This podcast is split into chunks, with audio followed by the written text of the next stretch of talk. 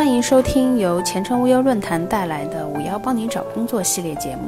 大家好，我是美美，我是小南。今天我们要来说一说 HR 不喜欢的七大简历细节。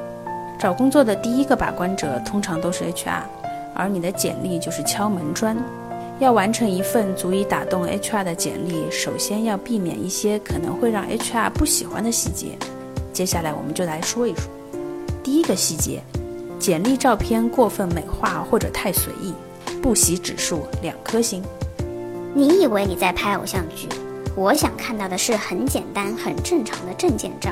真受不了有些人，简历照片嘟个嘴、做个鬼脸，头发半遮面，显得很唯美、很梦幻、很凄凉。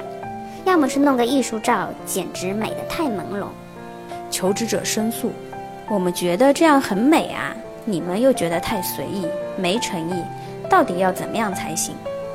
前程无忧酷评：有些女生应该是照得过于完美，这样反而会弄巧成拙，给面试官留下一个不好的印象。面试现场的你和照片上的你落差太大，心理预期受到了冲击。而有些男生在照片上歪瓜裂枣，惨不忍睹；有些女生甚至用大头贴或者艺术照充当简历照，这些都是不可取的。所以说，如果照片感觉不太好，还不如不放上去，至少这样不会扣分。如果一定要放照片的话，切记要注意以下几点：一、切记照片与本人形象差别过大，一般使用一到六个月的近期免冠照；二、梳理一个看起来大方得体、整洁的发型，不要把头发弄得古灵精怪、张牙舞爪。三，如果你是一个女生，可以化个淡妆，使人看起来会显得比较有精神，但切记不要化烟熏妆或者是浓妆。四，精神饱满，气质很重要，不要精神沮丧、萎靡不振。所以照相前一晚保证自己有充足的睡眠。五。照相时记住，必须选择拍正面照或者是前侧面照。如果对方没有要求的话，最好不要放全身照或者是全侧面照。面对镜头的时候，表情要自然。六，照片的尺寸以一到两寸的证件照为主，或者清晰的半身照也行。七，照相馆的选择很重要，应选择正规的专业照相馆，而不要去街上的大头贴或者是计时取相的地方。太随意的照片也无法让 HR 感到你对所求工作的重视。假大空自我评价，HR 不喜指数两颗星。我为人诚恳、热情大方、吃苦耐劳、珍惜工作机会，责任和担当是鞭策我前进的人生信条。大学期间，培养和提升了人际沟通和组织协调能力，锻炼了自我学习和团队合作精神，增强了集体荣誉感和社会责任感。看到这样的自我介绍。你还想约这个人谈谈人生和职业吗？求职者申诉：作为即将毕业的大学生，我们也不知道自我介绍该怎么写才好啊！我只能把我认为好的优点都搬上去，难道这样不算是有诚意吗？全程无忧酷评：如果一份自我评价变成了一份套话评价，没有个人独特性，那么自我评价也就失去了本身的意义。HR 想从自我评价中看到的是个人对自己的了解。以及对公司目前所招聘职位的了解。如果 HR 手头有几份简历，在工作经验、学历背景上相差无几，让 HR 觉得选谁来面试都可以，这时 HR 会更关注自我评价中的文字，看候选人对自己的总结怎么样，所强调的优势、技能、特长是不是正好是目前公司招聘职位所需要的。对于这个职位以及公司的文化，候选人所写的情况是否有特别的针对性。所以，每份简历的内容可以是差不多的，但在自我评价中，可以针对应聘职位要求或者公司情况有所侧重、有所强调，更加有针对性。这样可以更好地帮助求职者得到面试机会。在撰写自我评价时要注意：一、语言简洁凝练，避免空话套话；二、突出个人优势，强调个人的职业特性。三、针对不同的岗位，适当调整自我评价。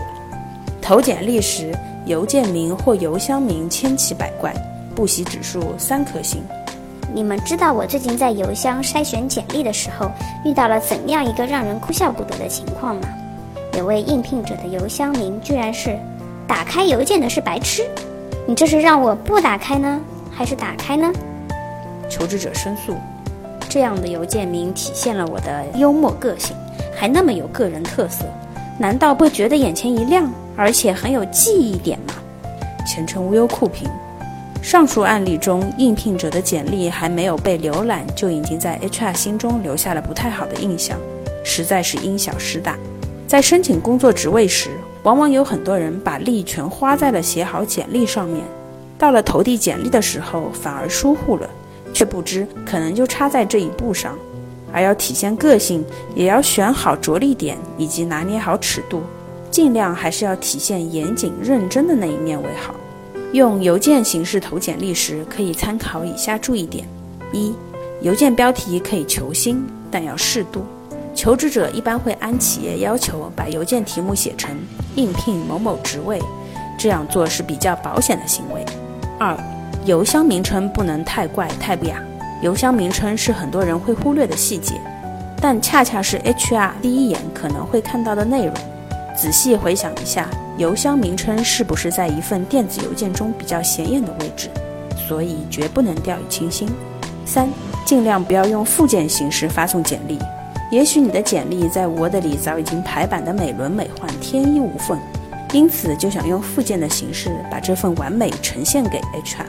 殊不知，这样的情况下，如果简历很多，HR 会把这样的简历放在最后，有时间才会浏览一下，时间紧了就根本不会去理会了。做得再好，不被看到也是无用功。简历时空错乱，不喜指数三颗星。出生年月竟然是一八九六年。亲，你是来玩穿越的吗？